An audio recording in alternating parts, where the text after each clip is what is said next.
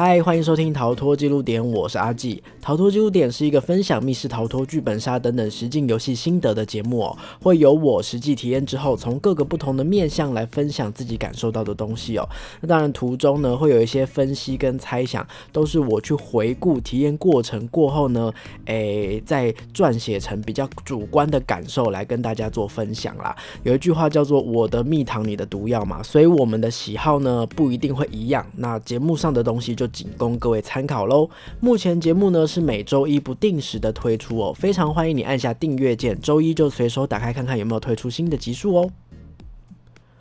呃，二零二一的时候吧，二零二一刚开这个逃脱记录点的时候呢，其实那时候有曾经想过很多不同的单元哦，比方说曾经做过恐怖旅行团，就是专门挑恐怖的主题做介绍，但后来发现我自己其实对于去玩恐怖主题也是会有点怕怕的哈，所以呢，我的口袋里面或许没有太多恐怖的名单可以跟大家介绍分享这样子，所以这个单元呢就停了一阵子。那再来还有不官方非专业编年史哈，这个东西是在讲述公。工作室的发展时间轴，从他们一开始是以呃怎么样的组成，然后陆陆续续做了哪些游戏，或者是有哪几个主题让他们广为人知，然后被玩家所认识，介绍他们的心路历程等等的。那除此之外，当然还有好多好多的点子是还在脑袋里面还没有实现的。所以呢，今天要推出的呢，也是好久没有做的特别单元哈。之前有做过台北新手推坑的集数哦，终于我们来轮到桃园。然后慢慢的往别的县市走哈，桃园有没有什么就是适合新手的密室逃脱主题呢？哈，当时呢做台北的时候呢，因为台北的主题数量比较多，所以我那时候是用 IG 发文的方式询问大家有没有什么主题很适合带新手去，然后依照大家回答的排序当中选出前几名来做介绍。那这一集的桃园篇呢，哈，最近桃园实在是越来越热闹了，刚好这几年陆续有去桃园。园啊，中立啊，玩了好几款很赞的主题，一直在我的笔记里面哦，一直都没有机会分享出来哦，所以这一次呢，就从我自己在桃园玩过的清单当中选出三款来推荐给大家喽。第一款呢是 A 五工作室的傀儡精神病院哈，这一款其实有一点点久了，大家应该都听过哈。那这款主题呢是在 A 五的中立中原店，玩家呢是化身为刚入院的新晋病患，被关在全球十大恐怖之一的封锁岛上。岛上呢只有一间精神病院，虽然一直有新的病患进来这间病院哦，可是人数都一直维持在一个水平上面。原来院长傀儡道格森夫人一。是私下在对病患做不人道的人体实验呐，哈，所以如果你们不逃出来，总有一天也会死在夫人的手上。所以没错，我们要设法逃出这间阴森诡异的精神病院哦。这款主题呢虽然是恐怖，但是其实实际上体验过后，我觉得真的可以算是唯恐而已哈。那虽然是唯恐，可是我必须说它的气氛营造的很好，这是一件很了不起的事情。就是你在进去之前，你有很多的呃心理负。负担，可是实际上玩完之后又觉得，哎，我好像都能承受，就是那个界限才在可以跟不可以的中间，我觉得蛮厉害的哈。甚至呢，他们其实是在从进入游戏之前就开始准备一些桥段，有一些小小的 jump scare，好，还没进入游戏哦，好，只是在进入游戏之前就有准备了 jump scare 来吓大家。非常的自然呐，浑然天成进行的不知不觉哈，然后有一点点可以感受到工作室想要呃恶作剧的那种恶趣味哈，很成功。然后呢，把大家原本要进去之前已经听说我们呃要进入精神病院很紧张了，把它弄得更慌乱哦，有够坏的哈。然后我觉得非常棒的一点是呢，进入游戏之后。反而不用 jump scare 这样的手法了哈，就是呢，呃，这个游戏我记得会在事前强调是没有 NPC 的惊吓，好，所以呢，在游戏里面呢，它没有人出来吓你，然后也比较少，我印象中是比较少那种突然嘣嘣嘣很多，呃，突然大声的那一种形态的吓人方式，它是利用很宽广的空间，然后还有特殊的灯光变化，去营造比较诡谲的气氛。所以整体的环境是偏昏暗的哦。如果你是比较怕黑的人，这个游戏的可怕指数对你来说就是比较高哈，怕黑就会比较紧张。可是如果你是能够习惯黑暗的人，可能习惯之后就会比较冷静一点点。好，虽然整体的环境是比较黑暗的，可是巧妙的在该阅读、该解题的地方都有补足适当的灯光哦。而且这款空间真的是不小哦，哈，昏暗再加上空旷，就会有加成双倍的震折效果哦，真的是，呃，你光是要踏出一步，你都会有点抖抖的这样子。好，谜题的方面呢是比较着重在观察力啦，其实题目都不难哈，但是逻辑都是蛮稳固的，有融合一些在场景里面，就是在精神病院出现，你会觉得哎很合理的一些题目，我觉得融合的相当巧妙，在恐惧的同时又会觉得说哦。哦，题目居然这样出，或者是哎，答案居然藏在这里，原来是要观察这个东东哦，会有一种哇。这样子融合蛮佩服，然后有一点点觉得很妙，会心一笑的感觉哦。然后呢，再来故事的架构哈，虽然架构非常的简单，但是也还是需要静下心来去分析角色立场哦。刚刚有说这位呃喜欢做人体实验的夫人嘛，对不对？你们必须去了解这个夫人到底在干些什么，然后呢，也反应过来，身为要逃出去的病患，我们自己应该要做些什么事情。如果来龙去脉能够搞清楚哈，呃，你就可以得到额外的彩。蛋哦，我还蛮喜欢这种设计的，就是它并不是说明书类型的，叫你要要做什么，要做什么，要做什么，因为呃。新手主题很容易落入这样的窠臼，就是好像我跟着指示走，哎，平平顺顺的就过关了哈。它除了能够给新手成就感之外呢，额外多做了一些东西，就是你必须要在流程没有告诉你的地方，也必须要去多想一下。那那那，身为病患的我，我我应该会做什么事情才能够保护自己？哈，所以我最喜欢这样的东西了。用心体会剧情、用心代入感的人，就可以得到更多的后续延伸，顺便还能够体会。到一点点的推理乐趣。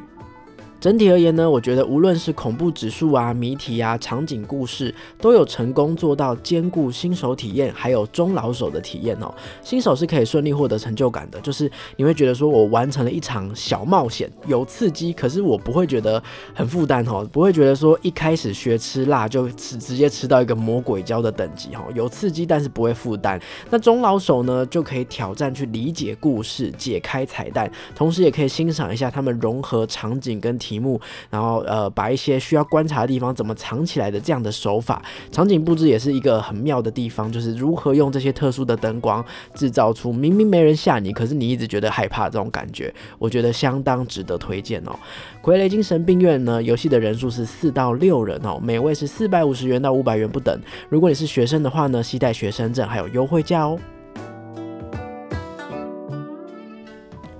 下一款主题呢，来介绍的是 A 五中原店的邻居纯密室哈，纯密室也是离中原夜市很近哦，所以呢，如果你去 A 五的中原店的话，就可以走几步路哈，连纯密室一起刷一刷这样子。那我目前是体验过他们家的两款奶酪陷阱跟人格之战，两款其实我都蛮喜欢的，但喜欢的点不同哦。人格之战呢，它是属于场景比较简单的，没有做太多的布置跟装饰，反而是在设计上很精彩，你会需要。一边体验一边探讨理解，然后去搭配一些彩蛋的话，你会有有种全部串起来很爽的感觉哦。所以人格之战它比较特殊的地方是在它的设计很用心，很别出心裁。我觉得会适合你已经习惯密室逃脱了，习惯解题的这个呃节奏，然后去去品味能够品味的人。所以人格之战会觉得呢，你可能是呃有一些经验之后再去玩会比较适合，会比较玩得出醍醐味的。那以推荐新。新手来说的话呢，我觉得奶酪陷阱是更适合的。奶酪陷阱呢，玩家即将化身一群贪吃的小老鼠，要参加梦幻旅行社的面包包吃饱饱快乐之旅。那当然哦，你要参加这个面包吃到饱嘛，所以其他你们家家族里面的老鼠阿姨、伯伯、叔叔、姐姐听到这个消息呢，纷纷来拜托我们要带一些欧米亚给给他们哦。所以背负着家族的期待哈，我们这群小老鼠就准备出发攻占烘焙坊，要吃到饱啦。好，你看是不是很可爱哈？如果可以的话，我也好想要蛋糕甜点吃到饱哦。之前呢有特别做过一集，已经推荐过这款主题了哈。奶酪陷阱就是这样子，从头到尾都是轻松可爱，让人没有办法不快乐的一款主题哦。你就会在一个明亮可爱的烘焙坊蹦蹦跳跳，然后场景就会让人不由自主的兴奋起来。难道这就是面包烘焙的魔力吗？哈，原本以为呢新手主题呢谜题都会很直觉，没有任何的难度。诶，但是奶酪陷阱呢有一些很直觉、很简单的题目，但是你也会碰到一些需要停下来想一下的题目哦，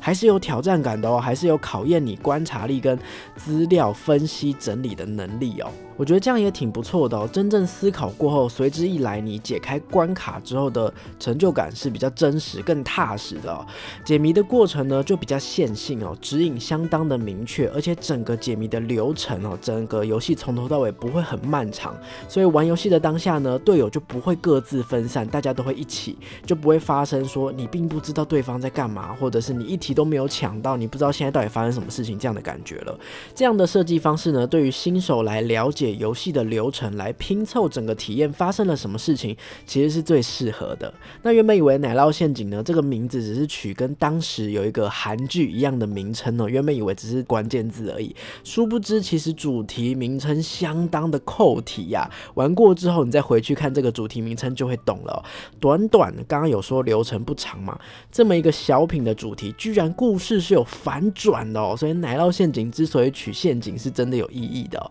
整体而言。呢，我觉得虽然单纯哦，谜题也单纯，流程也单纯，故事有一点反转，可是处处可以感受到用心的一款主题。题目都有紧扣烘焙回访这件事情，场景也大大的提升了活泼度，道具也都很可爱。如果你是带新手朋友，或者是你是情侣两个人体验，甚至你是带小朋友亲子一起体验，都是很适合的哦。